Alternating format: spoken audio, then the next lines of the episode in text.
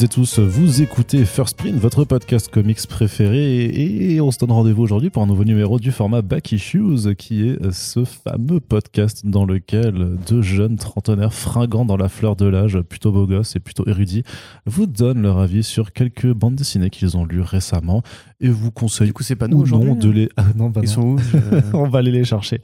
On va, on va Je aller chercher. disais, Il y a ce- une erreur de Oui, oui, non, on va aller chercher ces beaux trentenaires érudits euh, et après, et après on fera peut-être le podcast de notre côté. Mais non, c'est l'humour, c'est de l'autodérision, c'est Corentin, bien entendu. Eh oui, C'est salut. incroyable. Pareil que je suis trentenaire érudit et beau. Ouais, juste trentenaire pour le coup, Ouais. mais c'est déjà bien. mal, c'est bien, Franchement. Un sur trois. on y va petit à petit, étape par étape. Alors Corentin, aujourd'hui, on va parler donc de plusieurs bandes dessinées. Et je vais commencer par te, te demander de nous présenter la première, qui est une sortie de chez Comics Initiative, donc maison d'édition indépendante, euh, caractérisée entre autres euh, par leur modèle de financement, enfin leur modèle économique qui consiste à faire euh, euh, des campagnes de financement participatif pour chacun de leurs ouvrages. Et c'est un éditeur qui euh, voit très large en fait dans ses horizons de publication en allant chercher à la fois des titres d'auteurs très connus mais des titres pas connus, euh, parfois juste des créations, enfin des, des titres en indé euh, piochés à droite à gauche et parfois ils font même de la création originale. Et donc là on est plutôt dans le cas de euh, l'achat de droits sur un titre indé qui nous vient de chez votre comics euh, de, de mémoire si je ne m'abuse. Non, tu ne t'abuses. Je ne m'abuse jamais, je ne m'abuse jamais, je me demande toujours l'autorisation. Et donc ça s'appelle No One's Rose. Euh, et d'ailleurs, c'est traduit, je crois, par notre ami le commis, Oui, tout à fait, Euh, c'est Cédric. euh, youtubeur marseillais de bonne aloi, qui a Tout à passé récemment les 40 000 abonnés. Big up, euh, mon petit Cédric, mon grand Quel- Cédric. performance. Ouais, on en est un peu, on est presque sur la bonne voie. Ouais, on n'y est pas encore du tout, mais on n'est pas sur YouTube, donc c'est Donc pas pour te présenter, c'est un petit peu comme, qu'on avait, comme ce qu'on avait dit sur le projet We Live de, de 404. On est dans un monde post-apocalyptique, euh, très clairement. Voilà, l'humanité a bousillé la nature. Donc c'est un peu la bande-annonce du futur qu'on attendait tous. Euh, on essaie un peu de reconstruire en se basant sur une sphère. Donc euh, des restes d'humains ont survécu dans un dôme qui est voilà une sorte de grande serre euh, abritant un, immense arbre qui produit à la fois l'oxygène et le CO2 qui permettent à ce que la nature ait une sorte de fausse, enfin de simulation de couche d'ozone, bah voilà, nous permettent de, de- survivre, enfin, nous permettent, permettent à l'humanité de survivre. Une humanité qui s'est ré- réorganisée autour d'une caste euh, dirigeante et qui essaye peu à peu de planter des arbres autour de cette petite zone, donc la, green zone, et la grey zone, qui est donc la zone où plus rien ne pousse. Et donc on essaye de manipuler un peu la génétique des arbres pour les rendre plus compatibles à ce nouvel environnement. On va suivre un frère et sa sœur, qui sont deux, enfants en fait d'une sorte de révolutionnaire qui lui considérait que la caste qui dirige justement la biosphère euh, bah, ne, ne fait pas, pas bien les choses en fait. Et l'un et l'autre ont un peu des visions contradictoires. C'est-à-dire que l'un pense qu'il faut renverser ce gouvernement et que la place de l'humain est dehors, à essayer de se battre contre la nature euh, un peu carnassière et violente pour euh, reconquérir la Terre, et l'autre pense qu'à l'inverse, il faut faire confiance au système, il faut faire confiance au système, il faut euh, travailler sur la génétique des arbres, il faut replanter, replanter, et peu à peu s'étendre en étendant du coup la zone de domination des humains. Donc c'est une BD qui est assez intéressante. euh, moi, je l'ai trouvée très agréable à lire par rapport à ce côté euh, biosphère. Par rapport à ce côté, c'est marrant parce que d'ailleurs j'ai vu, vu The Martian récemment euh, avec ma, ma copine et de redécouvrir le enfin l'espèce de génie scientifique qui permet à ce qu'on puisse planter en fait et le combo oxygène et eau qui permet en fait à la vie de se développer. Il y a Alors, il faut aussi de la lumière, du coup, pour, Oui, aussi de la lumière, pour les arbres surtout. sauf ouais. pour les champignons. Euh, et vrai. tout le propos sur justement l'anthropocentrisme en fait des humains qui, euh, en négligeant la nature et donc les arbres qui sont le principal producteur d'oxygène sur Terre, enfin les Mhm. plantes en général parce qu'il y a aussi les algues et tout, et le krill. Et les cyanobactéries. Voilà, merci Arnaud, doctorant, Je- je docteur chier. Kikou. Je vais te faire chier avec ça. Mais en l'occurrence, c'est plus sur les arbres que ça s'applique. La- L'allégorie est plus vraiment là, dans le côté les humains n'ont pas respecté la nature et donc maintenant c'est établi une sorte de relation fraternelle entre les deux. Il y a un groupe terroriste justement qui veut euh, davantage mêler les relations euh, intra-espèces, on va dire, puisqu'on si on considère que les arbres sont, enfin que les plantes sont une espèce. Et il y a différents twists euh, qui vont un peu pousser, à mon sens, la narration trop loin ou pas assez loin. C'est-à-dire que c'est que cinq numéros. Ça veut dire beaucoup de choses en cinq numéros. Mm. Ça veut poser énormément d'éléments, que ce soit par rapport justement à la génétique, euh, la génétique des arbres, la génétique sur le vivant, les, les OGM en quelque sorte, et aussi sur euh, un peu à la Snowpiercer, le dernier bastion de l'humanité qu'on avait depuis le début. Est-ce que c'est pas un mensonge? Est-ce qu'il est effectivement bien dirigé, mal dirigé? Un peu la Final Fantasy, tu vois, où tu as différentes strates de complot qui, qui opèrent et qui se- s'entrecroisent. On a aussi une envie de mettre des personnages un peu LGBT en avant. On a euh, cette thématique sur la paternité qui est très euh, à propos dans une œuvre qui parle d'écologie, puisque c'est toujours ce défi générationnel qui, euh, qui, qui alimente ce propos justement sur cette jeune génération qui doit prendre la suite alors que leurs aînés ont encore des réflexes de l'ancien monde, etc., etc. Il y a un twist en milieu de volume par rapport à ce qui se passe dehors, dans la grey zone, dans la zone grise, que je trouve un peu justement trop vite parachuté et en même temps pas assez élaboré c'est vraiment une série monde, hein, donc évidemment, il y a beaucoup, beaucoup de choses de base, il faut comprendre et tout. Et là, pour le coup, l'introduction est assez bien amenée. On a des pages explicatives qui nous donnent bien tous les éléments. On, comprend assez vite qui fait quoi, qui est quoi. Il y a un jeu sur le jargon aussi, où on t'explique que ceux qui sont dans les niveaux inférieurs, un peu comme à Midgard, euh, sont les pauvres, ceux qui sont au niveau supérieur sont les riches, et les pauvres sont vus comme des parias, euh, comme des esclaves. Donc il y a aussi un propos par rapport au salariat, ou plutôt à la dominante des, de la pyramide euh, hiérarchique. Donc tout ça est assez bien fait. Le dessin est assez joli. C'est Alberto Jiménez Albuquerque. Celui qui avait fait, euh, Letter, qui avait fait Letter for avec, Charles Saul, effectivement, qui n'avait rien à voir en termes de, thème, mais qui est toujours assez agréable dans ses contours, assez épais. Ça fait très comics indé, justement. Mm. Dans l'ensemble, je me suis plutôt bien amusé. Je trouve que ça pose des questions intéressantes. C'est pas We Live par rapport à ce propos sur la bestialité humaine. Il y a un peu de ça. Il y a un peu de ce côté, en fait, peut-être que l'humain a eu à tort, en fait, de croire qu'il est au-dessus euh, des, autres espèces. Et à la fois, justement, ça manque d'une digestion. On te dit des siècles sont passés avec cette civilisation-là, et au final, l'humain continue à se comporter un petit peu de la même façon, alors que les mentalités auraient dû évoluer plus vite. Tu vois ce que je veux dire? Ouais, mais après, c'est quand même. Enfin, que tu mentionnes We Live, c'est marrant parce que justement, c'est quand même pas du tout dans une ambiance qui est aussi désespérée que, que, We Live. Alors, quand même, si tu pars sur un concept, enfin, un, un, constat un petit peu de fin du monde, en fait, il y a quand même, dans, dans ces bulles-là, techniquement, l'humanité a quand même réussi à se préserver un petit peu. La société telle qu'elle est présentée, alors avant que tu découvres qu'effectivement, il y a des classes et que forcément c'est injuste et qu'il y a une injustice sociale, tu vois quand même qu'il y a des progrès. Tu vois que l'héroïne, elle, arrive justement à développer des arbres qui, justement, enfin, ont des meilleurs avec. Euh, avec les rhizomes et donc peuvent se développer de façon euh, plus, plus bénéfique. Donc tu as quand même une, fait, une forme d'avancée. De toute façon, c'est ce qui est un petit peu dit dans l'ouvrage, c'est que ça, ça fait partie d'un genre qui est qui s'appelle le solar punk en fait, qui est euh, à l'inverse en fait du, du cyberpunk, c'est-à-dire que c'est euh, de la, la, dystopie, mais qui essaye quand même de montrer des perspectives, en fait, de se dire que tout n'est pas non plus complètement perdu et que justement ces, ces, ces cités ont réussi à survivre en développant des choses qui a priori sont belles. Donc après, bien entendu, ça va se compliquer dans le message. Mais ce que j'aimais beaucoup, c'était vraiment cette, cette approche en fait euh, le fait de vouloir décrire il y a en fait un, problème. Tu peux avoir différentes approches alors qui sont plus ou moins radicales qui sont plus ou moins dans justement dans le conflit ou dans l'acceptation d'un système tel qu'il fonctionne. Et je trouve que c'est ça alors même si tu as des, des, des, on va dire des gens qui gagnent et qui perdent à la fin je trouve que c'est quand même un récit qui est assez, assez, intelligent pour vraiment proposer les différents points de vue sans trop forcément vouloir donner un avis tranché c'est ça. et qui te laisse les deux frères et euh, sœurs ont droit à leur case de narration et on comprend leur point de vue depuis l'intérieur en fait. Mm, mm, mm. et c'est pas à vouloir prendre forcément le parti de l'un ou de l'autre euh. Non, mais, justement, c'est ça qui est rigolo. C'est ce que eux appellent le solar punk. En fait, c'est ce que moi j'appelais encore il y a quelques années le post-post-apo, qui est une fois qu'on a posé l'idée très évidente qu'on allait tous mourir. Spoiler alerte, les gars, je veux pas vous, vous alarmer ni rien encore une fois, mais euh, il faut commencer à réfléchir à l'après. C'est ce que font d'ailleurs beaucoup de scientifiques aujourd'hui. Et la, enfin, la façon dont c'est présenté est intéressante parce que justement, c'est un monde post-apocalyptique, justement, mais qui est très luxuriant. C'est très coloré, c'est plein de fleurs, c'est plein de bah, plantes. Plein de végétation. Hein. T'as un festival au début qui est très joli avec une belle mm. double page et tout, qui est assez agréable à l'œil. Mais je te dis, en fait, moi, je, le reproche que j'aurais à faire, c'est que c'est très chargé en seulement 5 numéros, que j'aurais aimé que ça aille plus loin, en fait. Même qu'on apprenne euh, à connaître mieux ces personnages par rapport, par, par exemple, le frère je trouve que euh, il a une évolution en tant que personnage, il a un arc scénaristique, mais quelque part le moment où tu commences à découvrir un peu les tenants et aboutissants de la série, c'est déjà fini. Tu vois, donc c'est un peu frustrant. Après, ça veut peut-être dire que alors le scénariste ou la scénariste. Donc c'est euh, ils sont deux. Hein, donc euh, il y a il y a Zach Thompson.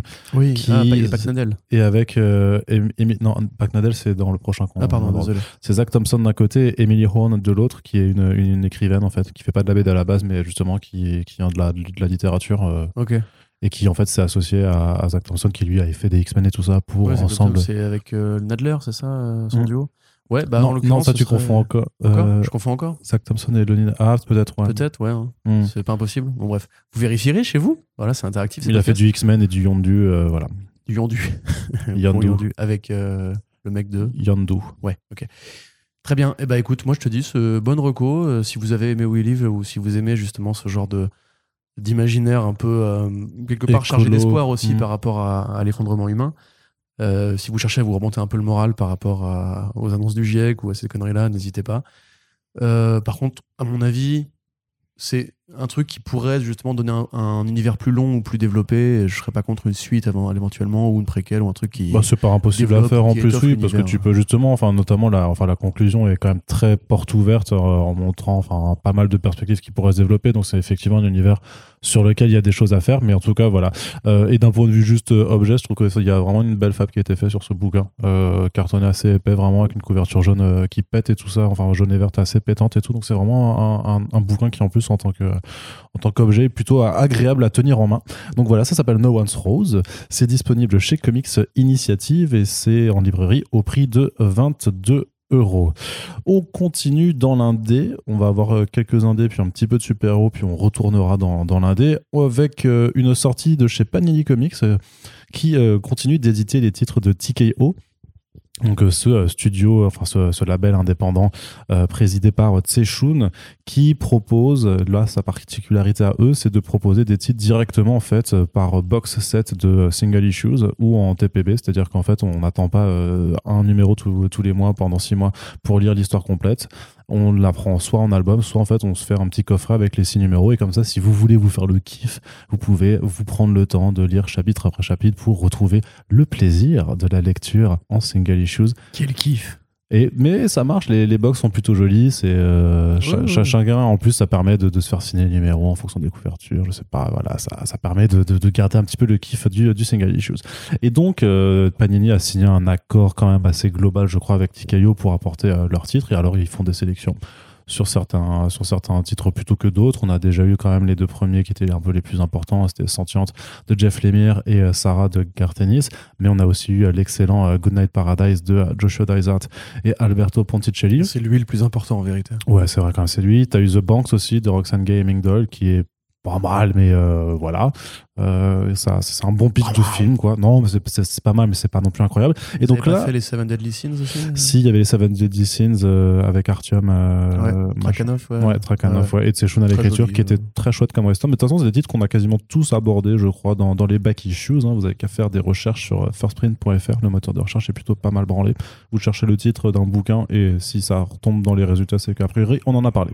Bref, tout ça pour vous dire que Red Fork, c'est l'une de leurs dernières nouveautés en indé du côté de TKO chez Panini Comics. Ça est donc écrit par Alex Packnadel. Maintenant que tu, Ah, le peux voilà. le dire, voilà, il est ici. Et c'est dessiné par euh, Nick Vandrel, Neil Vandrel qui a fait euh, notamment euh, Shortless Bear Fighter, euh, le déjanté Shortless Bear Fighter. Ah putain, je me disais, putain, je me disais bien que son son trait m'évoquait Mm. quelque chose. Sauf que du coup, c'est beaucoup moins délirant et euh, rigolo que Shortless Bear Fighter, une, un, un petit one shot là qu'on vous. Dépend de ton humour. Ouais, franchement, c'était trop marrant Shortless Bear Fighter. T'as pas aimé toi? Ouais, j'adore. Si, non, non, mais je voulais dire que celui-là pouvait. Ah oui, non, c'était un humour très noir. Et, Ouais, bah non, c'est très particulier. c'est à peine rigolo. Mais voilà, Shirtless Bear Fighter, d'ailleurs, euh, petit aparté, c'est super cool. Je sais pas s'il y en a encore en circulation euh, de, de iComics, mais si jamais, euh, on n'a peut-être pas assez parlé de ce titre à l'époque. C'était un de leurs premiers en plus. C'était dans, la première année, je crois. Ouais, c'était Ouais, vraiment- quand les vraiment- mecs ils vont, ils vont déterrer l'espèce de solid snake de leur univers, qui est un mec à poil avec une bite énorme. Ouais. Parce qu'il y a des ours qui attaquent la ville et il y a que lui qui peut battre les ours. L'armée ne peut pas battre les ours. Mais il fait, des, il, fait des, il fait des prises de catch tout nu à des ours et tout, c'est incroyable. Enfin bref, tout ça pour. Donc voilà, donc c'est Red Fork, c'est de l'horreur, c'est de l'horreur sociale même, parce que euh, on pourra faire un rapprochement un petit peu avec Grendel Kentucky, euh, comme on avait fait un rapprochement avec Red Fork un petit peu quand on avait parlé de Grendel Kentucky il y a, il y a quelques semaines. On est trop fort, putain. Parce qu'on est comme ça. On est, euh, tu vois, peut-être que c'est nous les érudits trentenaires. Mais putain, Beau on n'est pas beau, donc. Ouah, tu sais, tous, Toi, les goûts, tous les goûts sont dans la gosse, nature. tous les goûts On m'a dit des choses en soirée. C'est vrai, c'est vrai. On t'a dit des choses. Euh, en attendant, pour, pour- et pourtant, c'est toi qui as eu de ma fin. Donc, ce qui est bien, c'est les actes, mais ce qui est bien, c'est aussi. Non, ce qui est bien, c'est les paroles, mais ce qui est mieux, c'est les actes. sapio, t'en sais rien. Ouais, c'est vrai, c'est vrai. Allez, Corentin, je disais donc, euh, avant de faire une autre, euh, une autre parenthèse qui n'a rien à voir, Red Fork, Ouais. donc qui nous emmène dans, bah, dans la ville de Red Fork, qui a toujours vécu sur l'exploitation minière du charbon. Et en fait, on, s'intéresse en fait à, encore à une fratrie aussi, dont en fait qui après en fait un comment dire avoir tenté un casse en fait dans pour se récupérer des, des, médocs parce qu'il se shoot au médoc en fait. son frère l'assomme, enfin le but, et du coup en fait il va prendre la peine pour lui. C'est-à-dire qu'il va il va il, il, va, il va prendre la, bah, il, va, il va dire que c'est lui qui a tué le gars alors que c'est pas lui et il est en prison pour, couvrir son frère alors que le gars a une nana, enfin vient d'avoir une nana et il vient d'avoir un enfant. C'est ça. Et donc on le retrouve quand, quand il sort de prison. Sauf qu'entre temps le monde a changé, euh, l'industrie minière est un peu au bord de la ruine. Donc on a les patrons de l'industrie minière qui essayent euh, bon an mal an de faire tenir le, business et arrive un accident, une, euh, une explosion, un glissement de terrain, une explosion qui tue l'ensemble des ouvriers euh, présents dans la mine à ce moment-là, à l'exception du frère du héros, donc celui qui a tué, qui a été couvert, mhm. voilà, Cody. Et euh, bah, l'effondrement va aussi euh, révéler une créature qui dormait dans la mine.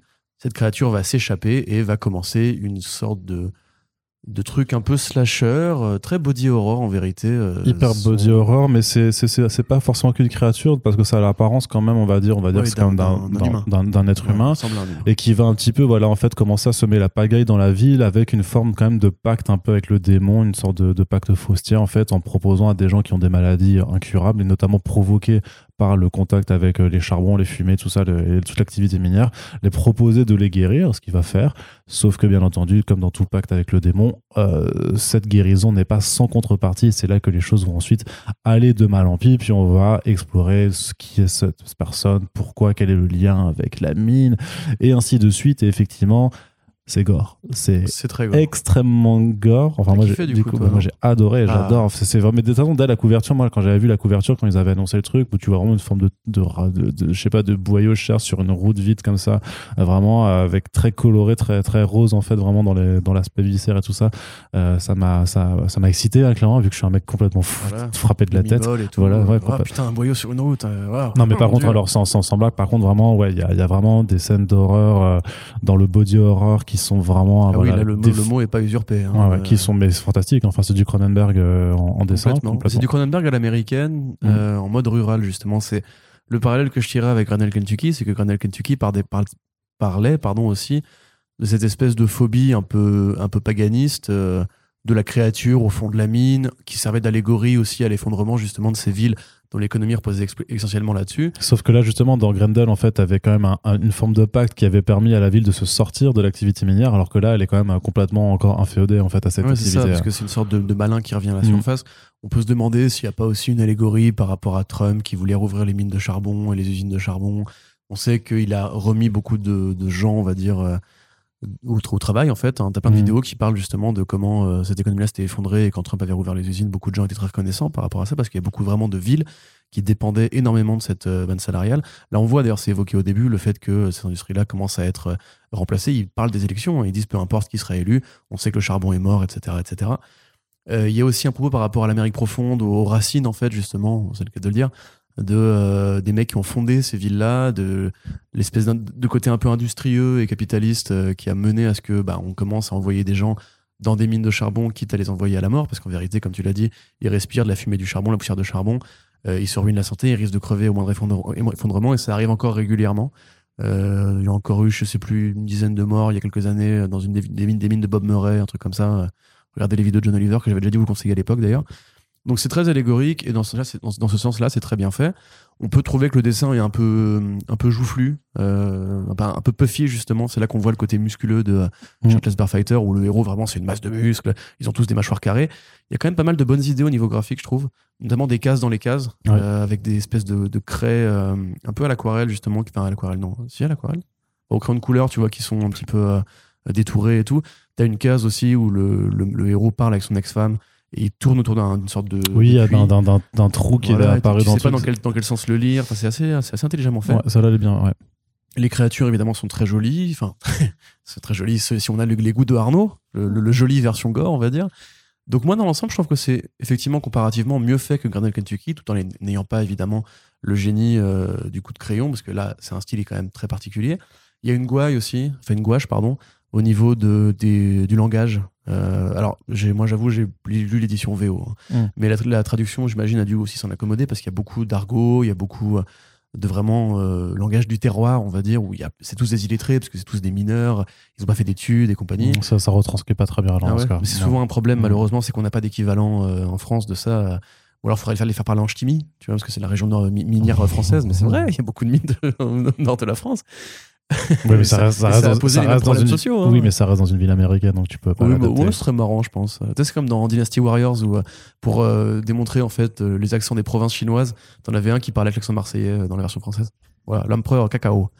Et euh, voilà, j'ai- j'aime bien cette anecdote qui me fait beaucoup rire. Bah, C'était très intéressant. Merci, Corentin. merci. Mais je suis sûr que vous avez appris des choses vous aussi.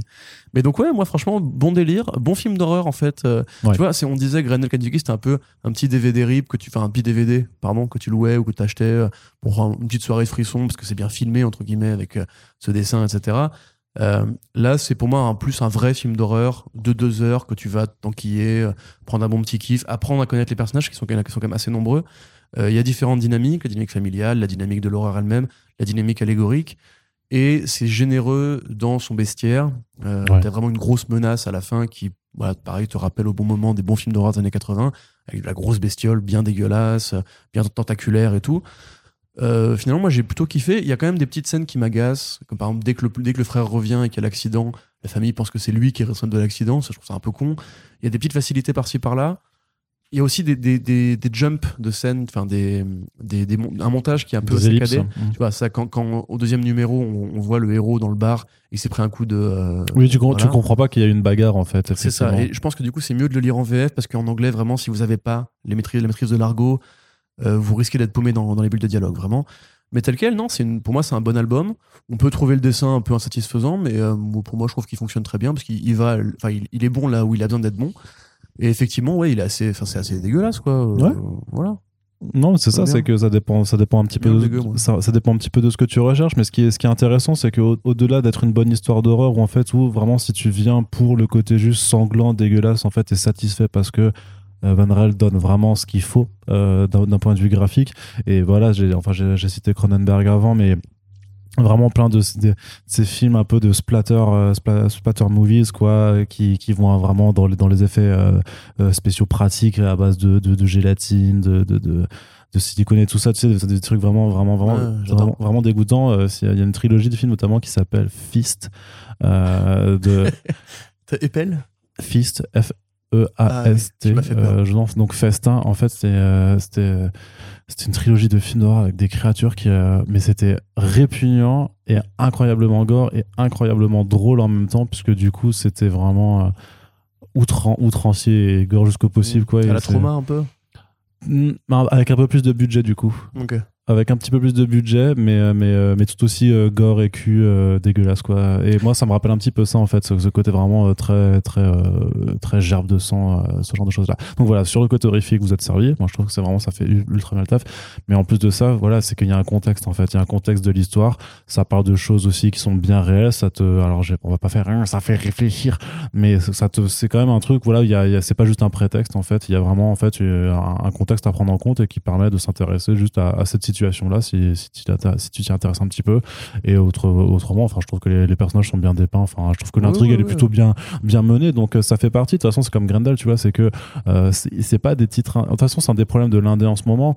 Enfin depuis même, même quelques années maintenant c'est que ça se repose beaucoup pour une, une majorité de la production maintenant sur des mini-séries en fait sur des, des, des choses assez euh, qui se tiennent justement entre, entre 5 et 6 numéros. Donc tu pourras jamais avoir forcément le, grandiose euh, des, des choses qui vont évoquer des de- d'intelligence et de réflexion. Euh, donc à un moment il faut aussi euh, se contenter un peu du on va dire du contrat du, du contrat Mais qui est passé pour, qui pour est l'horreur, ça me paraît pas déconnant, tu vois. J'aimerais bien mais franchement tu sais bah, bah, c'est vrai que podcast ou. bah non mais euh, mais j'aurais bien aimé qu'une fidèle par contre une fidèle méritait facilement le Fidèle, ouais. pourrait largement largement euh, faire le triple euh, En de, de ce que anthologie, ça fait quoi du coup, non. Ouais, ou en anthologie, mais, mais tu vois ce que je veux dire, c'est c'est quand même un des, des, des titres d'horreur qui aurait qui, qui mé- mériterait d'aller euh, d'aller beaucoup plus loin. Et je trouve que dans ce registre-là, pour l'instant, on fait justement surtout des pitchs en fait pour faire une série, un petit film. Et c'est dommage qu'on n'aille pas un petit peu plus loin euh, quand même. Malgré tout, le. Après, la, la crise de l'ongoing, elle n'est pas spécifique aux comics d'horreur. hein. Ouais, non, non, non. Après, t'as quand même Something is Killing the Children qui, dans le, terme, dans le registre horrifique, est euh, réussi quand même à faire des euh, choses, mais c'est quand même un, un registre de, avec des monstres et il y a le côté un peu adolescente. euh, y a- Department, tu vois, un truc un peu plus Cronenberg, enfin Lynchien, Cronenbergien. c'est- Non, c'est- aussi Cronenbergien. en C'est très, c'est très polar, quoi. Ouais, c'est Cronenberg troisième période, on va dire. Euh, Hmm. D'ailleurs, j'y pense, t'avais vu La couleur tombée du ciel, l'adaptation euh, avec Nicolas Non, Cage toujours pas, toujours pas. Parce qu'il y a aussi du, un peu de body horror et de transformation un peu. Ouais, je sais, je sais. Non, non, mais il est sur, mon, euh, sur ma liste à, à regarder. Il est sur mon disque dur. Ouais, ouais, faut, pas, faut pas le dire comme ça. Très bien, mais en tout cas, voilà, donc euh, Red Fork aussi, hein, qu'on vous recommande. C'est toujours intéressant de toute façon d'aller chercher un petit peu les indés qui sortent, même chez les gros majors.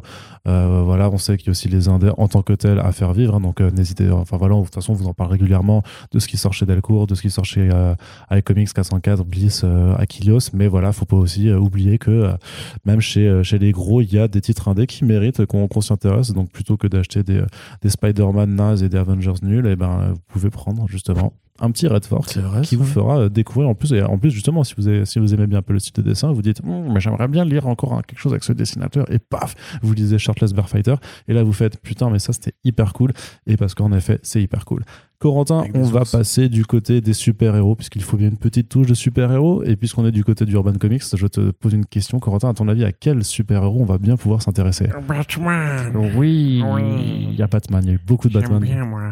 Il y a eu- Les chauves-souris humaines. Il y a eu pas mal de Batman et on va quand même parler d'autres choses que de Batman dans les prochains Back Issues, on vous rassure. Bien sûr. Mais Ouf. quand même. Si, si, si, il y, a- il y a Crossover et The Paybacks dont il faut qu'on parle absolument. Oui, parce que, bah, The Payback. euh, Si, c'est cool. Crossover, ouais. Crossover, c'est incroyable. Crossover, on peut en parler. Crossover, c'est incroyable. et The Payback, c'est quand même plutôt cool. Mais on en reparlera dans la prochaine émission. Puisque là, on va parler donc de Batman avec un premier titre qu'on va vous recommander, qui est Batman Imposteur de Matt Sam Tomlin. Tu veux faire le bien avant le Et- moins bien. Ouais, mais parce qu'après, on repart sur du bien, donc ça permet Ah, de, de c'est, ouais, contrebalancer la, la, la balance. First Ouais. Print.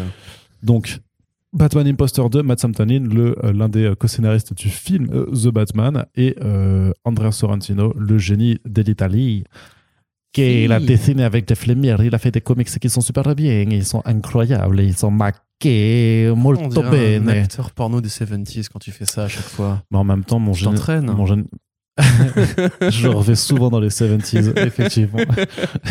non, mais il y a des remakes peut-être de, de classiques du porn des Écoute, 70s, écoute, je ne sais écoute. pas. Personne ne veut savoir ça, Corentin. Les gens sont, sont heureux dans leur Les gens vie. sont purs. Ouais, c'est ça. Voilà. Qu'on parle d'effondrement et de, de body horror depuis tout à l'heure. Ouais, mais donc on n'a pas à leur donner de mes remakes des années 70. Ça marche. Donc, alors, de quoi ça parle-t-il? Eh je, fais le, je fais le synopsis? Ouais, comment Vas-y, vas-y. Eh ben, écoute, c'est une réinvention de Batman euh, très carré qui n'est pas exactement une origin story, mais plutôt une post-origin story, c'est-à-dire c'est après les débuts de Batman euh, et après même la, déchéance de Batman, on va dire.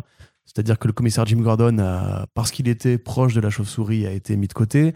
Euh, on a un nouvel establishment à Gotham City. On a un Batman qui est encore assez jeune, mais qui n'a pas de Alfred.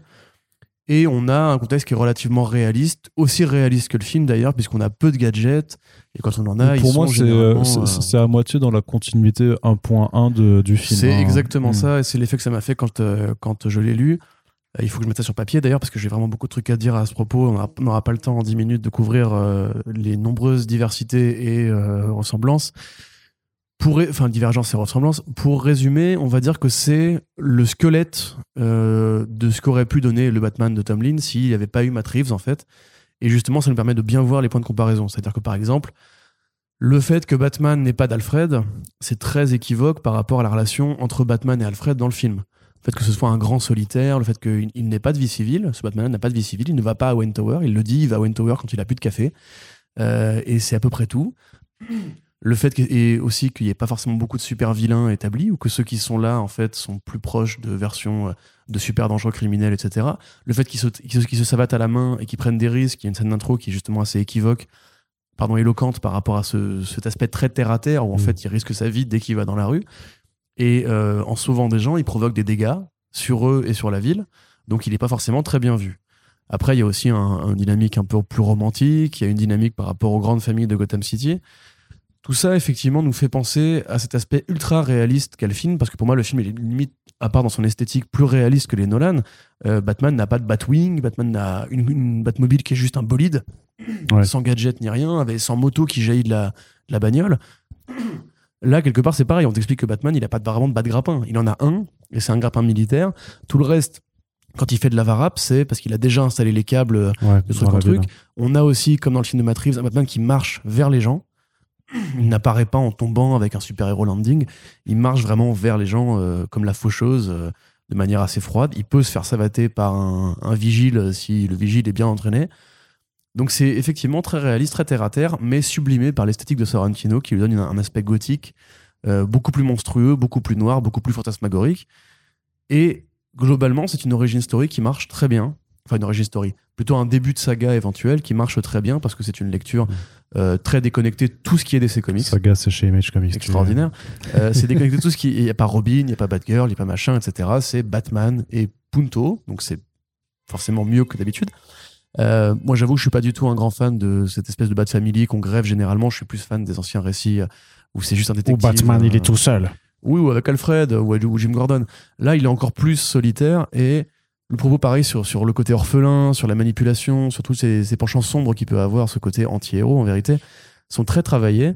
Alors, d'aucuns trouvent qu'il ressemble à, à Pattinson. Complètement. Euh, je suis pas d'accord. Ah si. Non. Oh bah tu l'as pas. plus Josh Hartnett ou Gordon Levitt en fonction des scènes, à mon avis. Ah non, moi, j'ai- moi justement, j'ai trouvé que ça ressemblait de ouf à Pattinson. pas hein. d'accord avec vous, euh, fripouille. euh, mais voilà. Pareil, le, le regard. Si. Alors, par contre, si le regard, en fait, de, quand il est en costume de Batman et que juste il a ces espèces de yeux très noirs, comme justement, et qui se tient comme ça, comme un vautour, euh, Patine- Arnaud se, re- se relève le dos quand j'ai fait cette, posture, il a pensé ouais, à ses vertèbres. Donc voilà, c'est vraiment très bien articulé à mon sens. Trois numéros, tu les sens à peine passer. C'est bien rythmé, c'est très beau. Euh, alors, Donc trois numéros, mais trois numéros doubles, hein, puisque c'était une mini-série dans le, fait, dans le sûr. Black Label. 180 pages à peu près. Mhm. Je trouve qu'il force un peu le côté euh, G.H. Williams 3, on va dire, le côté avec ses, Ah non, espèces de bien. flex avec, Ouais, la- la- le découpage circulaire quand ils sont au milieu de la, Ouais. du Wayne Manor et tout. Mais il est trop bien. ou les allégories du démon sur impression de sa relation avec la Mais flic. c'est toujours caractérisé de toute façon par son découpage et par voilà parce qu'il sait il sait utiliser les planches, il sait vraiment euh, faire justement en fait euh, et très souvent faire juxtaposer en fait les formes parfois même des icônes en fait qui sont importantes pour un personnage et les transformer en fait en cases de BD pour les faire intervenir. Alors oui, J.H. Williams est passé par là avant David Arra, frérot. Aussi. et David Ara aussi, tout qui il a fait. volé tout ça, à ton avis hein? Mais c'est pas du vol, c'est de l'hommage, c'est de l'inspiration. Tout à On- fait. Et franchement, vu euh, ce que fait Sorrentino, ce serait, je veux dire, il aurait Mmh, tort de s'en priver parce qu'il le On fait très bien. Chez Marvel. Il le fait Et tout à fait bam, le comeback. extraordinaire. Merci. il le fait, il le fait vraiment très bien et euh, c'est quand même quelque chose qui caractérise toute sa bibliographie, c'est son sens du découpage, en plus de son trait, ses ambiances avec les couleurs aussi, enfin comment il travaille bah, sur euh, là- là- là-dessus, comment le travail est agencé. Donc t'as une ambiance, t'as une ambiance qui est. T'avoueras quand même qu'il y a des moments par rapport à la façon dont il joue les éclairages où Ah non, tu comprends pas exactement les bastons. Ah non, je l'avouerai pas ça. Bah, tu, tu... bah, avoue-le. Bah non, je l'avoue. Non, je l'avoue pas. Non, moi j'ai trouvé ça très lisible. L'espèce de combat final, euh, vu que c'est des petites cases et qu'il a une façon de découper sa planche. Enfin, c'est quand même très différent visuellement, je trouve, de, de, euh, Killing, de Killing Joke. De Killer Smile. Killer Smile et Smile Killer. euh, au sens où c'est vraiment beaucoup plus gothique, là. Il y a un sens du réel et de la Il y a un ville peu plus qui est beaucoup plus appuyé. Euh, pareil, genre le Batman qui lance ses batarangs et qui rate à chaque fois. Pareil, donc t'as la règle de 3 en plus, euh, vraiment l'écriture scénario de, euh, hollywoodienne très conventionnelle. Tu sens que- tu sens que Tom en fait, il a un profil intéressant. C'est que chaque année, il envoyait des dizaines de scripts au studio d'Hollywood pour euh, apparaître dans la blacklist à plusieurs reprises, donc qui est la fameuse liste des, pro- des scripts qui, qui n'ont pas encore été produits, avant d'être repéré par Matt Reeves. Et c'est là qu'il a un peu explosé et que du coup, il a été repéré par euh, notre ami euh, Liber Mero. Euh, c'est précisément un nerd de Batman et ça se voit. Et il fait une lecture que je pense il aurait aimé faire s'il faisait un film.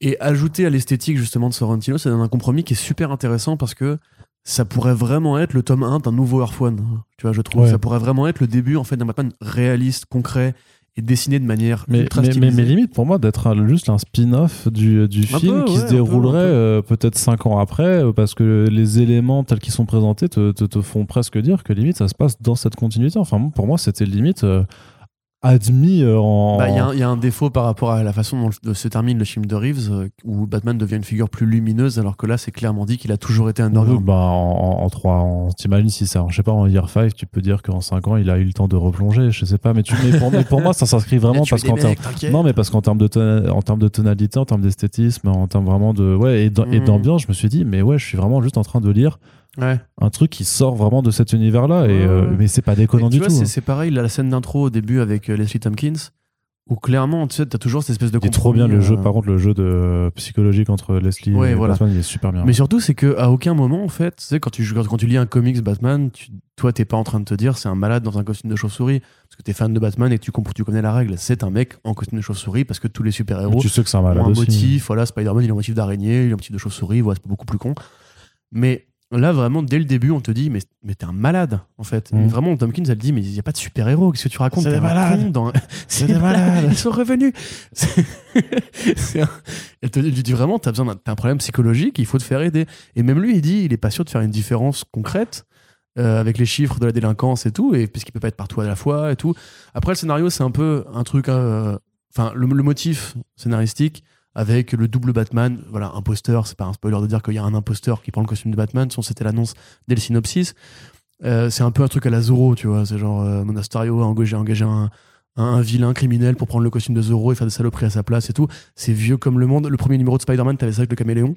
Euh, donc c'est un truc que t'as vu dix mille fois dans les trucs. Ouais. À la limite, on s'en fout. Ce qui compte, c'est vraiment plus le placement de ce personnage-là dans ce contexte-là, les dessins, sa relation à la flic que je trouve vraiment super bien écrite. Ouais. Parce que c'est, ça va très vite, ça passe avec beaucoup, de- avec très peu de mots, et au final, tu t'attaches immédiatement à elle. Euh, tu sais, la, la scène où euh, ils sont en bagnole et elle dit euh, Fais gaffe parce qu'il pourrait arriver.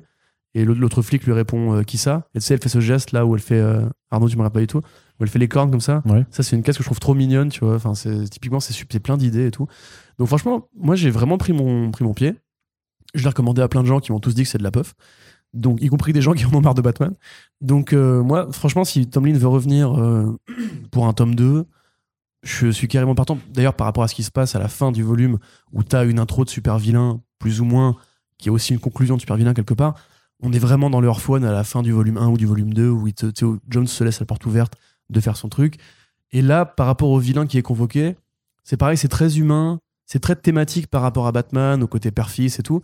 Euh, je trouve ça vraiment bien foutu et non, non, mais j'en reprendrais bien pour euh, un petit 3 numéros en plus. Quoi. Ouais, carrément. Non, non, carrément, ça, c'est un- une, une parenthèse en fait qui mériterait d'avoir vraiment euh, sa, sa petite suite de, de son côté. Donc euh, voilà, ben, gros, euh, enfin pas, pas coup de cœur, je sais pas si est-ce que c'est un coup de cœur ou pas, mais vraiment bon récit. Voilà, parmi les titres Batman qui sortent, Moi, je dirais coup de cœur. hein, Ouais, ouais. Très honnêtement, par rapport à ce qui sort en Black Label, on va dire, euh, il y a beaucoup de trucs bien, mais par rapport à la concu, bah là, on va parler d'un titre juste après par un mec qui est censé pour le coup être un cador.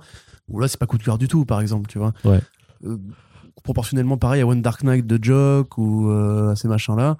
ou On est vraiment Night, dans la euh, moyenne très haute, je trouve, de ce qu'on peut faire de même de nouveau, tu vois. J'ai senti un sentiment de nouveau, tu vois. C'est quand même assez rare avec Batman. Ouais, très bien. Donc euh, c'est disponible chez Urban Comics pour la somme de 18 euros et c'est le moment au milieu du podcast. On vous rappelle que dans la description du podcast, il y a des petits liens pour commander les albums chez nos amis de Comics Zone. Si ça vous fait plaisir et que vous n'avez pas peur de la livraison en ligne, ça vous permet à la fois de soutenir un podcast indépendant et également une boutique de comics indépendants.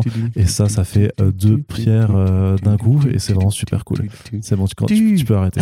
J'attendais la fin. Oui, c'est très bien. Et du coup, maintenant, on va euh, continuer sur du Batman, mais sur du Batman un petit peu moins cool. Et là, c'est là, c'est pourtant, on en attendait beaucoup, mais le Batman. Quoi Bon, moi j'ai un peu renoncé.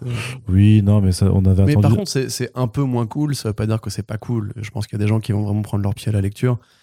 C'est juste que vu le temps qu'on a attendu, vu la qualité de l'équipe créative, on aurait pu attendre. Enfin, et puis l'importance de ces deux volumes en plus, on aurait pu espérer mieux. Mais je te laisse euh, où j'y vais. Oui, donc c'est Batman, Batman Terre, attends, alors, 3, voilà. Terre 1, volume 3.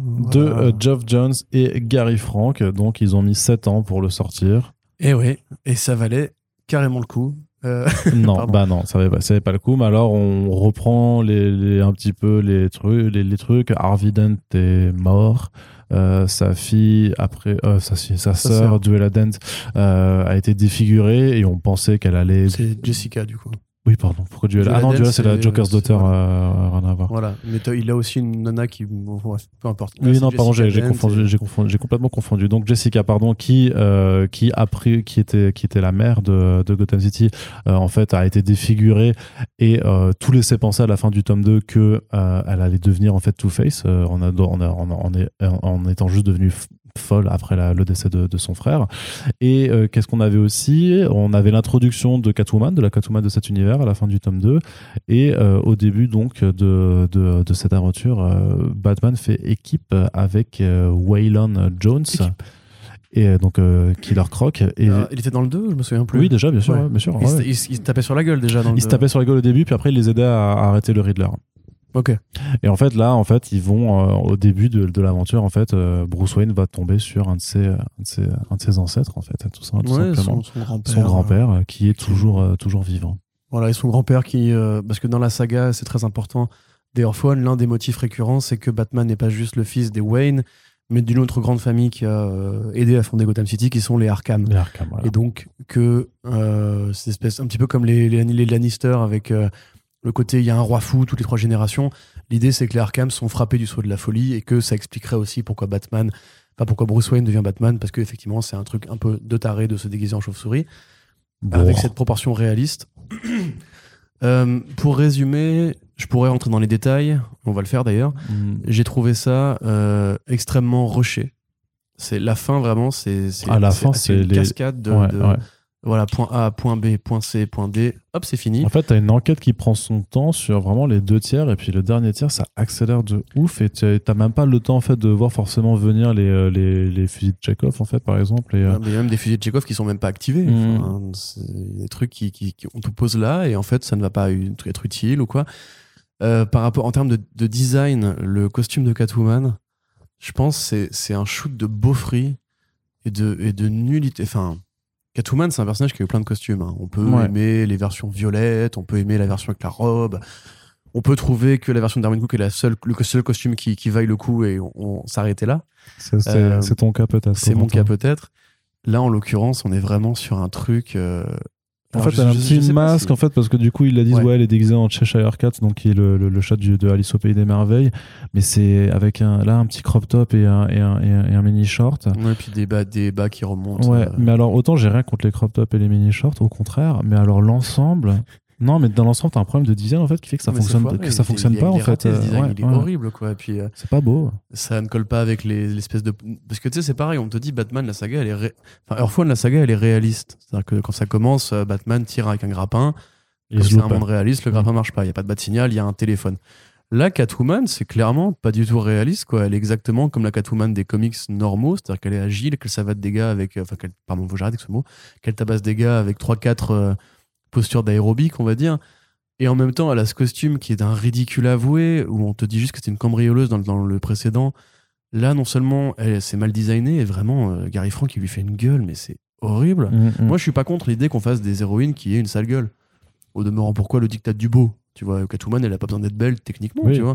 Mais le fait que euh, il lui fasse ce corps ultra sexy et ce visage qui est vraiment carré avec des traits euh, hypertrophiés et tout, euh, parce que ce corps, en plus, c'est pareil. C'est vraiment t'as plein de postures où c'est le bas du dos, euh, la chute de rein apparente et tout.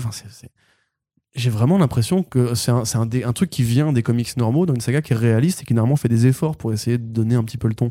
Là, on se heurte à un réalisme qui se perd de plus en plus parce que c'est pas le seul personnage qui est dans cette BD là.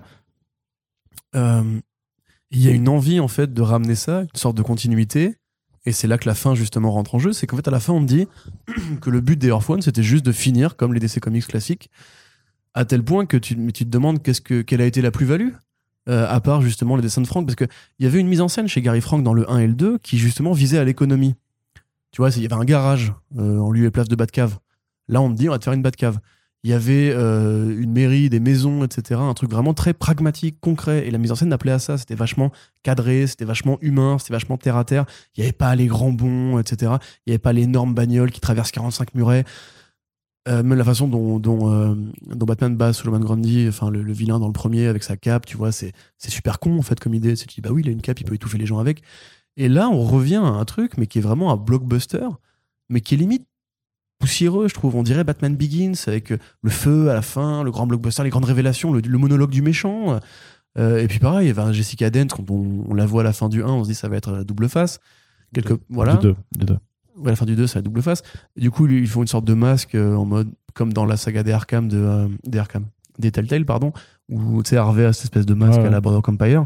En fait, là, c'est trois fois rien, c'est une pauvre cicatrice à la con. Donc, moi, moi, il m'a beaucoup frustré ce volume. Je trouve qu'il va trop vite. Je trouve que le, pareil, le trait de Gary Frank ne va pas avec les blagues. À un moment donné, t'as un clébard qui font une blague là-dessus. T'as dû kiffer, toi, Team Chien. Euh, ok, c'est rigolo parce que c'est l'écriture de John Jones à la Bendis, un peu avec du truc un peu snappy et tout. Mais le trait que fait Frank, qui est super froid, qui est super noir. C'est moi tout. ce qui me dérange maintenant chez Franck, et en tout cas sur cette BD là, c'est son découpage en fait. Ouais.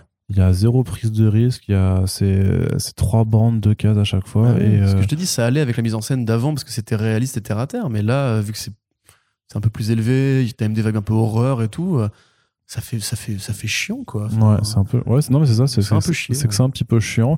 Et alors après aussi, c'est parce que bah, de toute façon, Batman Terre 1 n'a plus du tout l'aura que la ligne Terre 1 avait euh, bah, il y a 10 ans en fait quand ça s'est lancé. Tout simplement parce que bah, DC Comics a complètement laissé tomber. Je veux dire, c'est là ils l'ont ils l'ont fait parce que ils avaient commencé à travailler dessus. Il fallait qu'ils le terminent.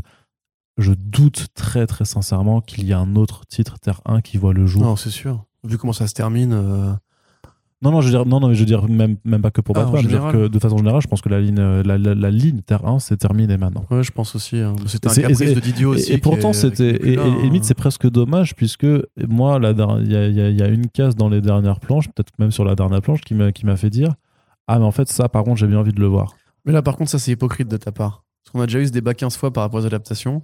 Le fait qu'on ait eu certains personnages euh, abondamment, et finalement, il te remet le même truc en mode. euh, Ouais, mais parce que ah, du tu coup. le veux ce truc-là, hein, tu l'aimes bien en fait. Et t'es en mode, ouais, mais Ouais, mais là, c'est pareil, c'est une question de design. Parce que le design me plaît. Je me dis, Ouais, ah, ok, sympa, ça- cette ouais. version-là, par contre, ça, ça m'intéresserait. Mais en fait, mais c'était frustrant parce que je me dis, mais en fait, pourquoi, pourquoi on n'a pas fait un album sur ça plutôt que le, le- le- la, la Catwoman dégueu, là, et puis, euh, hmm. et puis le grand-père.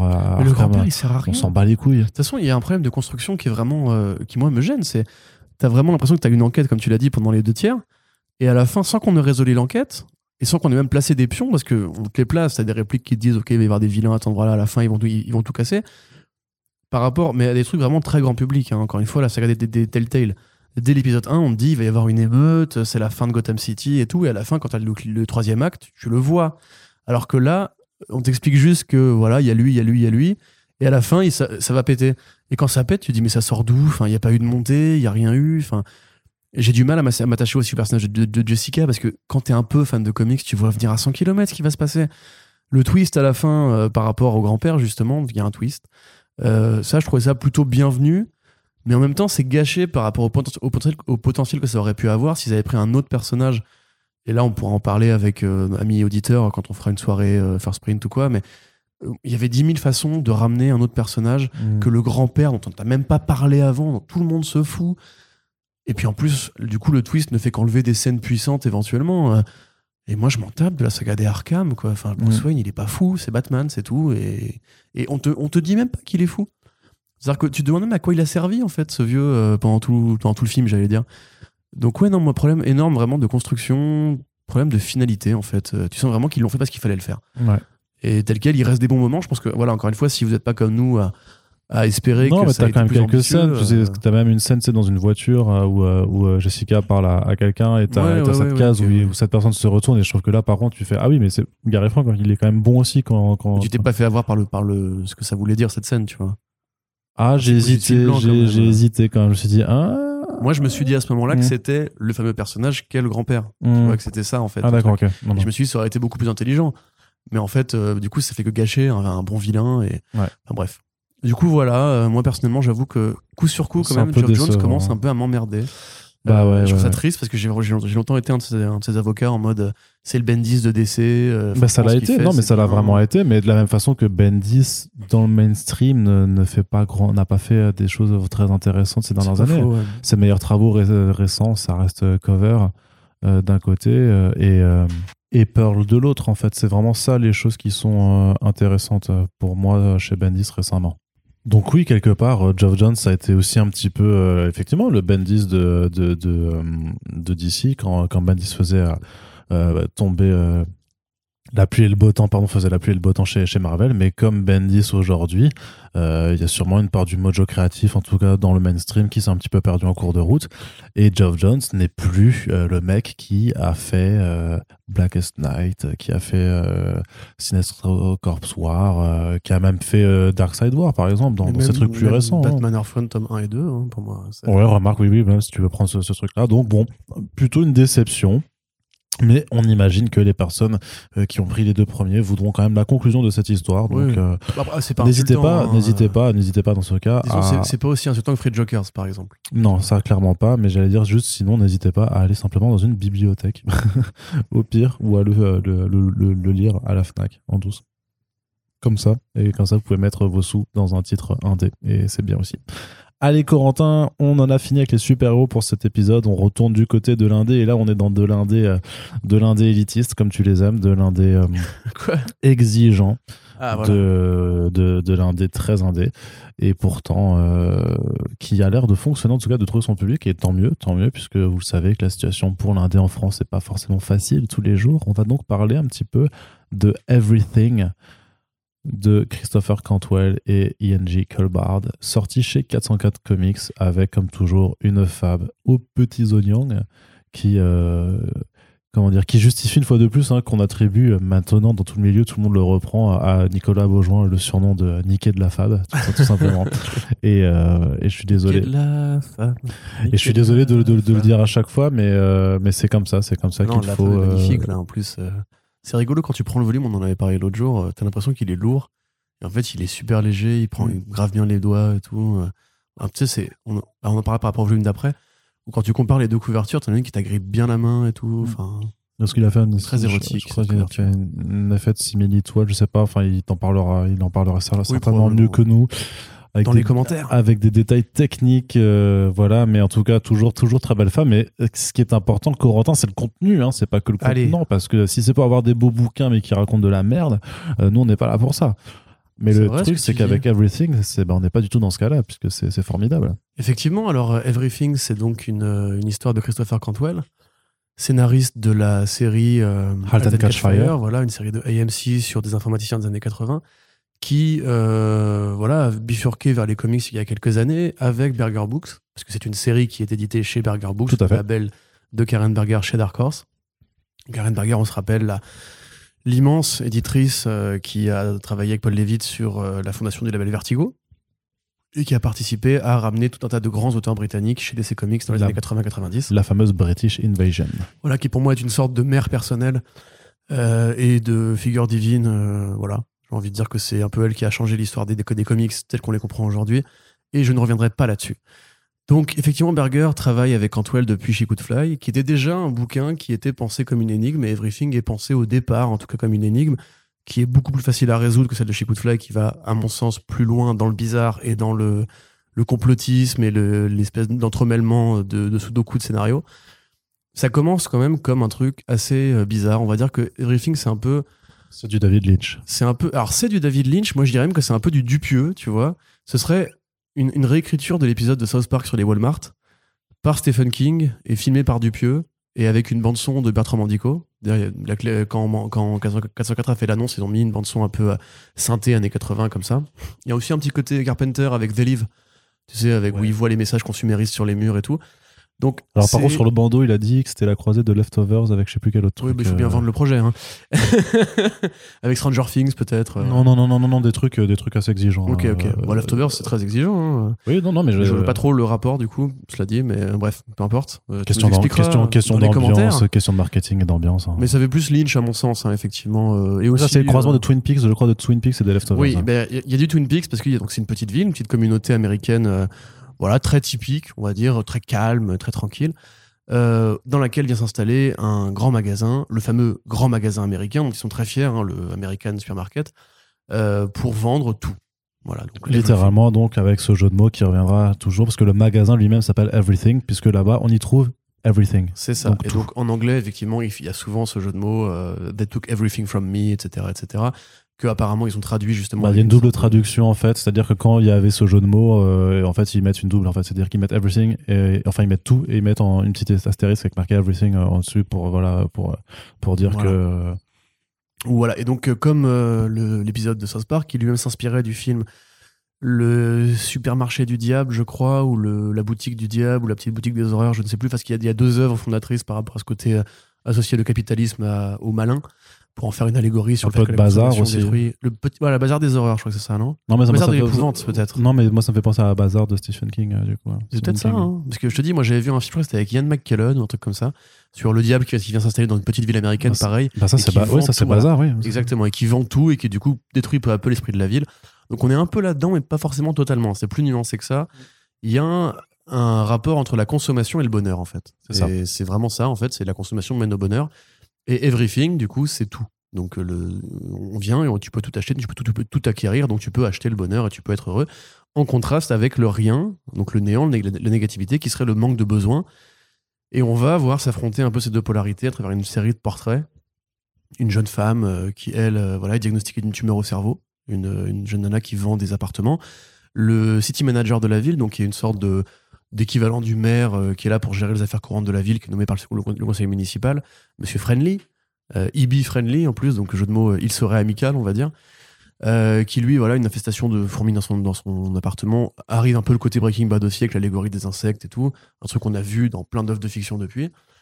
Un dessin qui est assez exceptionnel. Yann Kulbard, enfin ING Kulbard, qui qu'on avait déjà croisé sur l'adaptation des, monta- des, montagnes, des montagnes hallucinées de Lovecraft et plus récemment sur Là- Tu pues la mort aussi, euh, le Ouais, spin-off et, de puis, euh, Academy. et puis Wild's End, euh, son adaptation de La Guerre des. Mondes euh, chez, euh, Chez Kinaï, Kinaï, euh, qui est super bien aussi. euh, Wild's End, ouais. Là, il est plus dans sa palette de style comics classique, comme dans Tu pues la mort, où il fait pas du franco-belge, il fait pas non plus de- du dessin pour enfants.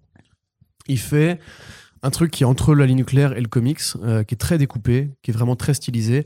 Et là, en l'occurrence, c'est là que moi je pense à Dupieux, c'est que vraiment j'avais l'impression d'entendre le, c'est l'espèce d'effet de synthé de Ledin, par exemple, dans les moments Mhm. vraiment où le surnaturel apparaît, ou alors tu le sens apparaître. Il y a beaucoup de techniques d'éclairage, il y a beaucoup de couleurs.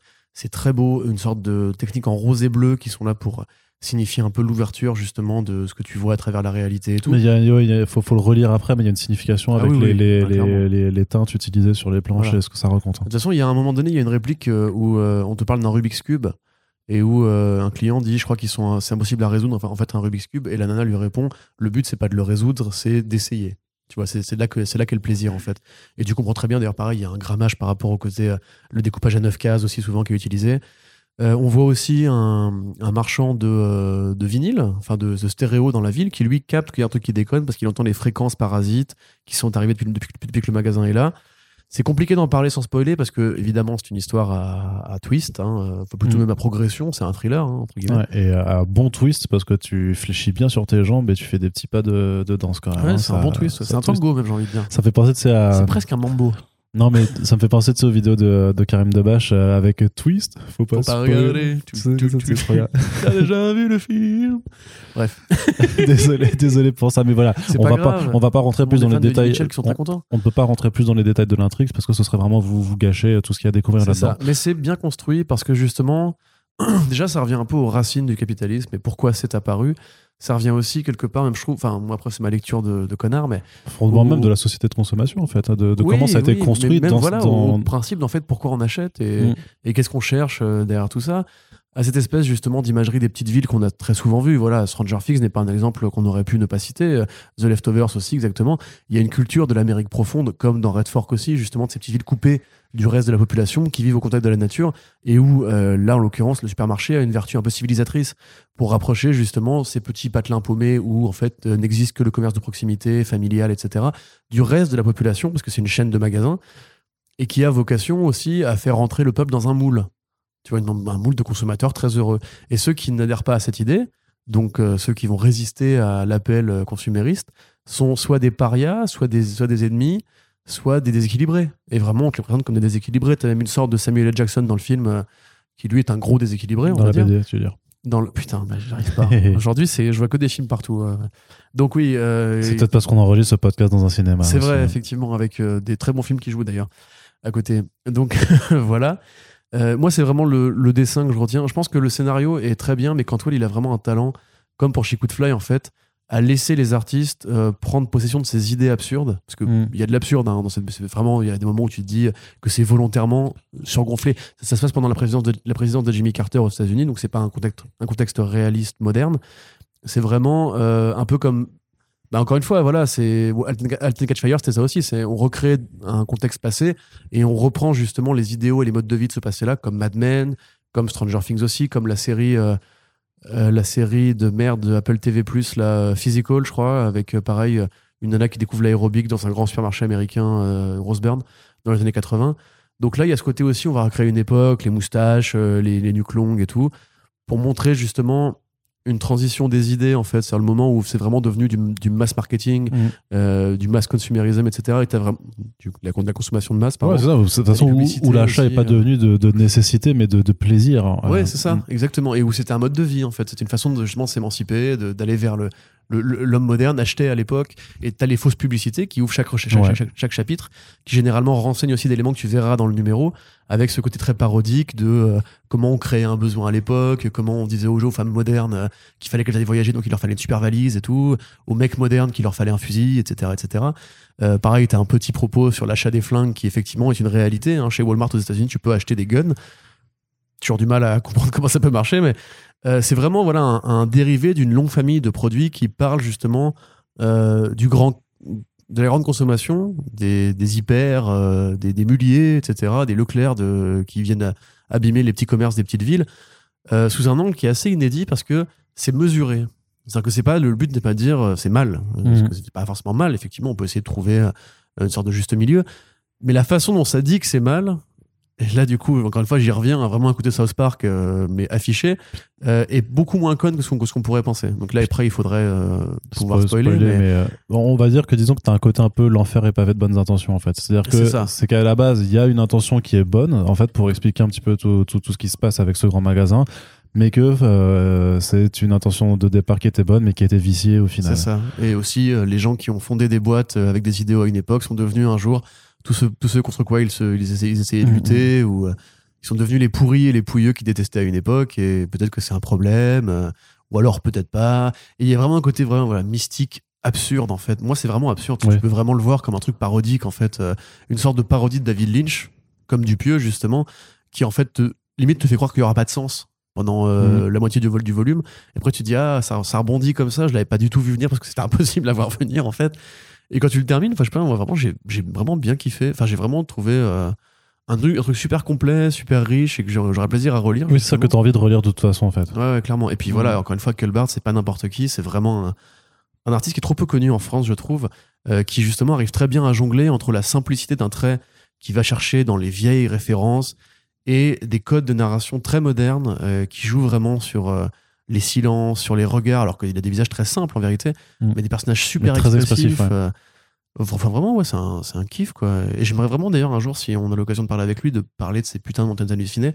Moi, il y avait une, une des, une des planches qu'il avait fait, qui était à un moment donné où euh, un des scientifiques qui sont au courant de ce qu'ils vont trouver derrière la, la forteresse, enfin derrière le rempart, et c'était une case fixe où tu avais juste un zoom sur la gueule de ce mec qui était une gueule à la, à la RG avec une des noires à la place des yeux. Et juste ça, c'était un truc qui était glaçant. Et juste avec un même dessin, avec un, un trait physique très simple et des silences, il arrivait à en faire un truc vraiment terrifiant. Et là, c'est pareil, t'as vraiment des, des séquences qui sont terrifiantes parce que c'est super évocateur. Parce que c'est du bizarre en fait. C'est C'est ça, ouais. Plus que de l'absurde, c'est du bizarre où tu sens qu'il y a quelque chose qui cloche en fait Voilà. et que tu devrais pas euh, être à l'aise avec ce que tu es en train de voir. Alors que le dessin est très Mm. rond et simpliste, et du coup, tu te dirais que c'est un truc un peu plus enfantin et tout, et justement, ça tord le coup à cette idée-là. Ouais. Et avec les éclairages, encore une fois, qui sont euh, merveilleux. Donc voilà, donc euh, bah, grosse BD, clairement, un des, un des titres indés vraiment à, soutenir en ce début d'année. Euh, Il y, en aura d'autres cette année de toute façon chez, chez 404. Mais voilà, c'est un bon début d'année en tout cas, parce qu'après We Live, on a, on, a Everything. Et bah, on est content de voir en tout cas qu'en tout cas vu les retours sur les, sur les réseaux et apparemment vu les chiffres qui nous sont, enfin qui ne nous sont pas communiqués, mais de ce que raconte euh, l'éditeur euh, sur, sur les réseaux, apparemment ça trouve son public. Donc si vous ne l'avez pas encore testé, ben, on vous le recommande, d'autant plus que bah, ça aussi, c'est, un avantage, en tout cas, c'est, c'est une force de frappe de, de 404, c'est que bah, tu as vraiment un bouquin qui est vraiment un très bel objet livre en tant que tel, et puis il est vendu 24,90€, qui est vraiment très peu euh, par rapport en fait à la taille du bouquin, sa pagination et, et le, le soin qui est apporté à la fab. On vous parlait des titres indés en tout début de podcast qui étaient tous les deux à 22 euros. Euh, bah tu vois donc pour 2 euros et quelques de plus en fait t'as euh, t'as un supplément euh, d'objets qui en plus vaut, vaut le coup outre de, sinon juste le fait que dans le contenu bah là pour le coup c'est vachement plus dense vachement là là vous avez vous avez de la matière à creuser en fait parce que vraiment c'est un bouquin même moi tu vois enfin j'aime l'indé et tout ça et je me sens pas particulièrement euh, bête non plus mais je sais que c'est le genre de bouquin où je suis challengé en fait dans, dans ma compréhension euh, des choses vraiment où, où- Ok. où quand je finis je me dis j'ai besoin de le relire en fait. J'ai besoin Mm. de, de, de capter. Alors, c'est pas aussi difficile que les trucs les plus perchés euh, qu'un Grant Morrison ou qu'Alan Moore peut faire sur, par exemple, avec euh, des, des choses, j'imagine, comme Prométhée et tout ça. Mais tu. C'est différent. c'est- différent. Mais c'est mais c'est Ouais, bien. part, mais- Tu vois, si j'avais un reproche, c'est que j'aurais pu me passer d'explications sur deux trois points. Ouais, Tu que tu vois, aurais voulu un peu plus. phare ou quoi, oui, tu vois, oui, que oui, j'aurais- aurait pu juste être mystique et c'est bon, démerde-toi avec, Ouais. tu pourras faire le chemin tout seul.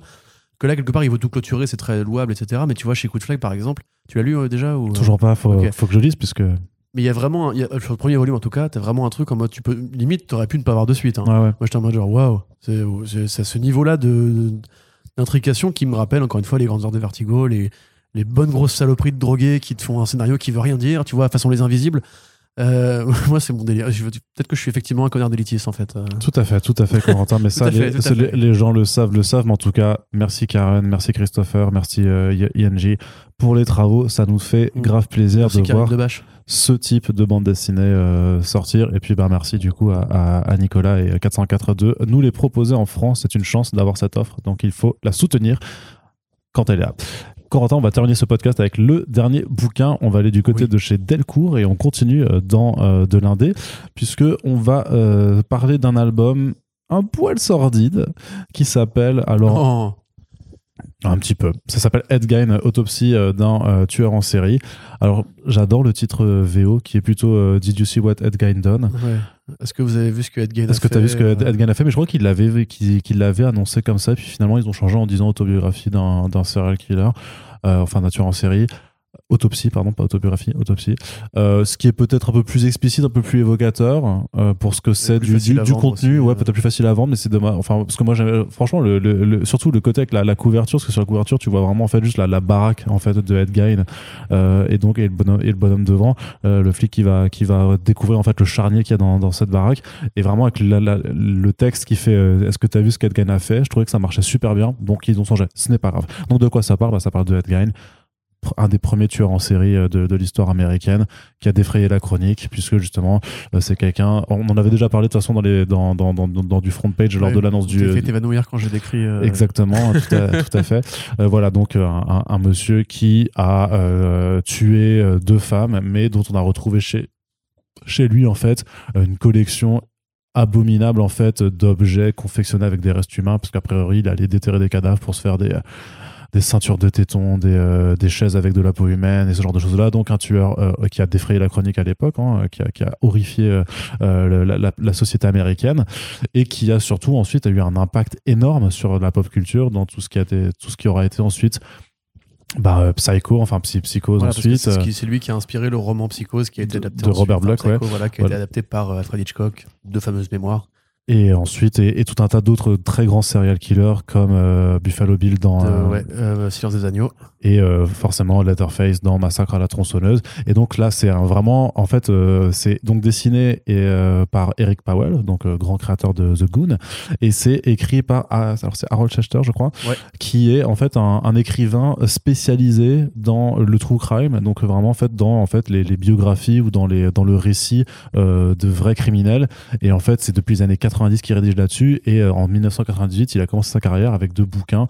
Et le deuxième de ces bouquins, c'était justement euh, un récit sur Ed Gein.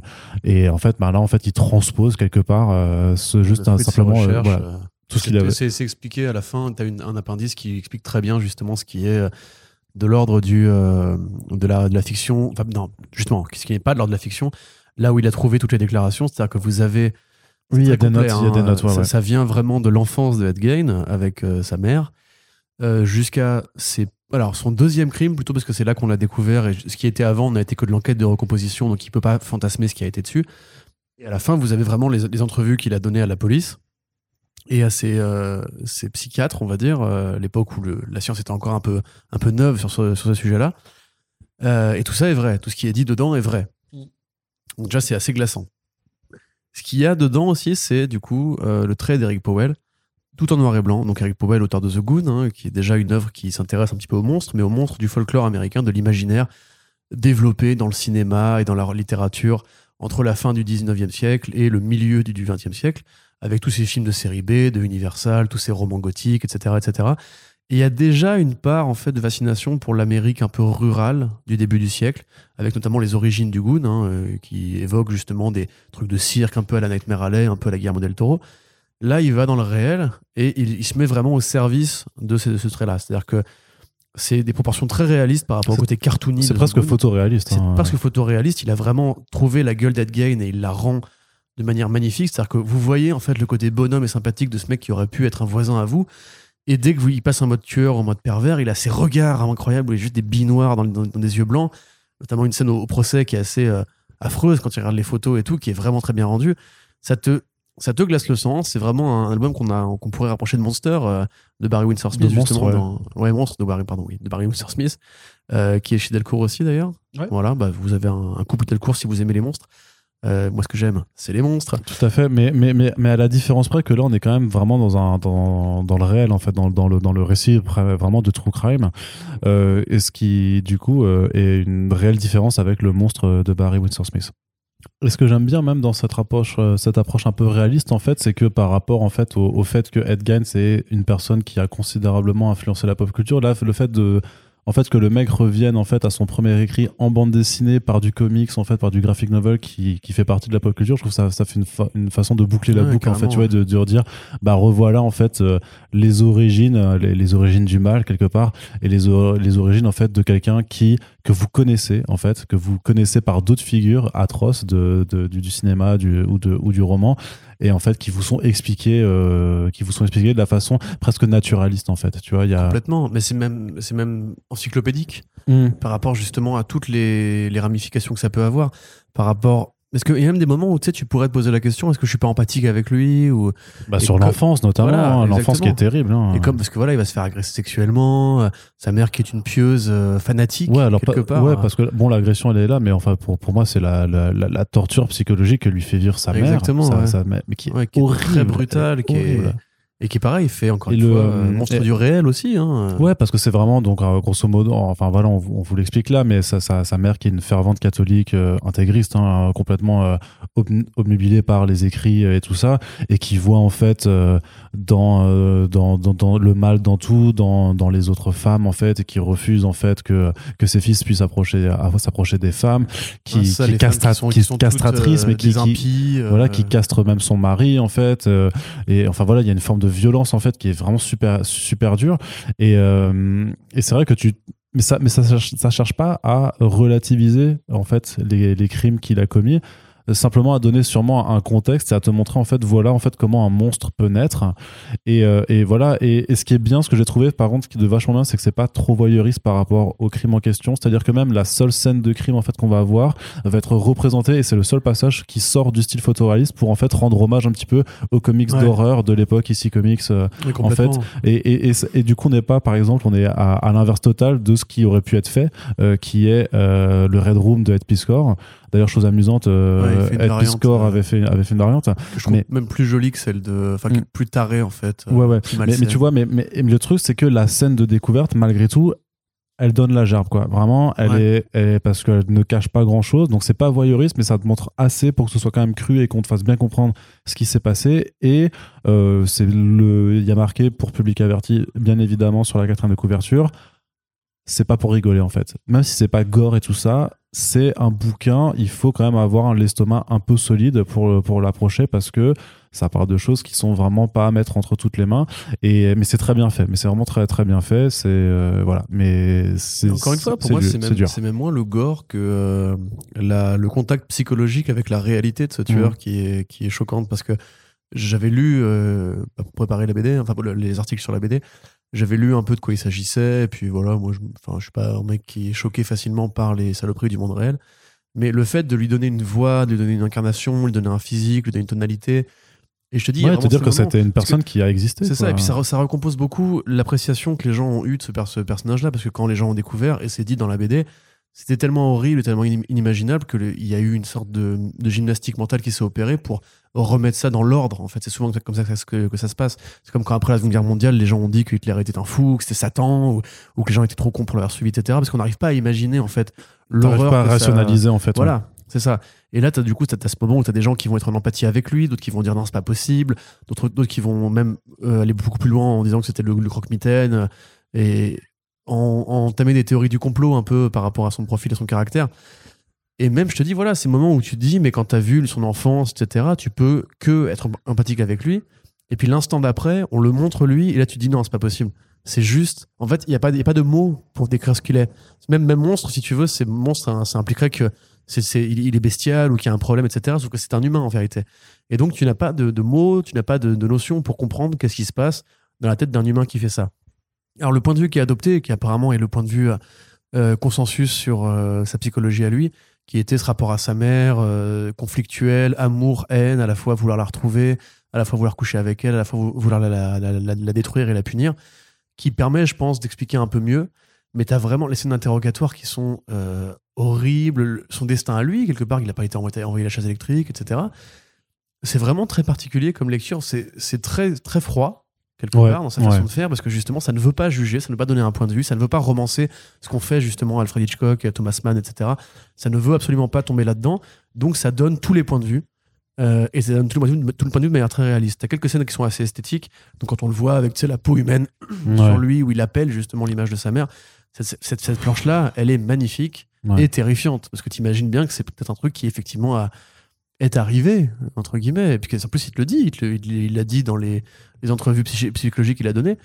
Donc, Il y a juste euh, un seul point où il se permet d'imaginer, c'est plus par rapport, c'est le rapport de, de Gain par rapport à ses actes et par rapport à une forme de cabale un peu, un truc un peu plus mythologique par rapport à des, à des divinités un peu plus sud-américaines, Ouais. Mais qui marche aussi, quoi, mais qui permet aussi à Powell de, de se donner aussi dans certaines illustrations Ouais, qui, qui, qui marquent vraiment, qui sont, qui sont ça, vraiment pour moi, c'est pareil. Ça, il le fait pour couvrir l'ensemble du Mhm. spectre et donc pour couvrir aussi le- la partie plus mystique, on va dire, qui serait justement d'imaginer. euh, et si tout ça était euh, peut-être plus surréaliste ou quoi, parce que ça participe du côté remettre les choses dans l'ordre. C'est est-ce que tu veux le traiter comme juste un fou, juste un tueur, juste un accident, juste un monstre, juste une bête, ou alors même juste comme un truc qui, qui nous dépasserait tous en fait, Mm, mm.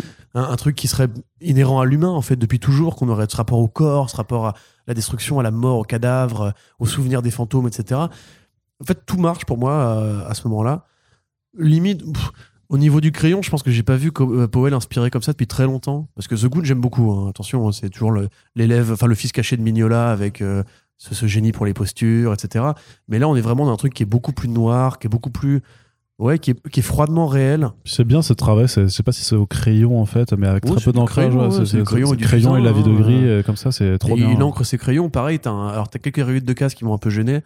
Euh, un truc qu'on aurait pu dire dans d'autres albums de ce ce podcast, mais ça, ça m'était sorti de la tête. Mais même là, tu vois, comme c'est le, le- le texte qui guide sur des, des cases fixes, finalement, ça, tu suis le texte plutôt que les, les visages, donc tu t'en fous. Ouais, pour il fait toujours un petit effort pour leur changer une petite tournure ou quoi. Euh, mais par exemple, les scènes d'interrogatoire qui sont en plan fixe, qui font penser d'ailleurs un peu à Heroes in Crisis. C'est Ouais, ouais, carrément, C'est ouais. une scène je- auto-confessionnelle, tu vois, où là, vraiment, en fait, c'est. Comment dirais-je Tu sens qu'il a, il a calmé euh, l'avalanche de mouvements et de dessins pour que juste le texte et les révélations euh, sur l'enquête, en fait, qui progressent et tout, soient juste suffisamment dégueulasses et, et malsaines et, et inhumaines pour qu'en fait, t'aies pas besoin de dessin. Et Mm. justement, il fait exprès d'aplanir euh, ses effets à lui de style pour, pour ça, quoi. Donc, dans l'ensemble, c'est vraiment, moi, je prends une petite tarte hein, avec ça. Euh, J'aimerais voir Powell se spécialiser, pas forcément dans les tueurs en série, hein, mais euh, dans les albums où ça complet, avec juste Ouais. un truc plus, plus, plus noir et plus sérieux que. Parce que The Goon, c'est top, hein. Mais The Goon, ça, ça va jamais chercher aussi loin dans ce que peut donner un dessin qui traite de la monstruosité. Alors que là, vraiment, on, on tape sur de, une bonne zone grise, justement, littéralement, euh, de ce qu'on peut évoquer avec une BD en termes de, euh, de, de te foutre mal, quoi, tu vois, de te foutre la gerbe un peu en mode, euh, mais putain, c'est vrai que ça a existé, tout ça, c'est vrai que ce truc-là, c'est arrivé près de chez vous, tu vois, littéralement. Ouais, ouais, ouais. et que tu te dis mais ça se trouve en fait ça continue. Il y a un petit côté Mindhunter aussi euh, tu vois la série de, de Fincher où ils vont confronter en fait des vrais tueurs et où ils définissent le profil en fait et où tu, tu t'es perçu qu'il y a une sorte de, de schéma récurrent. Et tu dis ah mais de, là vient la monstruosité. Mais est-ce que on peut juste attribuer ça à leur, euh, élevage à leur éducation? Ou est-ce que c'est juste que de base il y avait un truc qui, qui gigotait pas bien tu vois? Donc euh, ouais franchement une lecture marquante en tout cas. On peut pas dire le contraire. Euh, moi quelque part voilà j'aurais bien aimé que la couverture de Piscor soit la couverture définitive. Mais bon on ne peut pas tout avoir non plus. Et bah, j'espère que Powell fera plus de trucs comme ça à l'avenir Voilà, donc voilà, donc à ne pas mettre entre toutes les mains, mais à mettre quand même euh, entre de bonnes mains. Et euh, c'est donc euh, disponible chez Delcourt pour le prix de euh, 24,95 euros. Et donc, ben voilà, on vous encourage à vous procurer cette BD si ce genre de, de thématique vous intéresse. Et c'est là-dessus qu'on va terminer ce podcast très cher Corentin. Donc, on vous rappelle euh, que euh, vous pouvez réagir à l'émission tout simplement ben, dans l'espace commentaire de notre site et également sur nos réseaux sociaux. Euh, N'hésitez pas à nous dire quelle BD vous avez lu, parmi lesquelles chroniquer.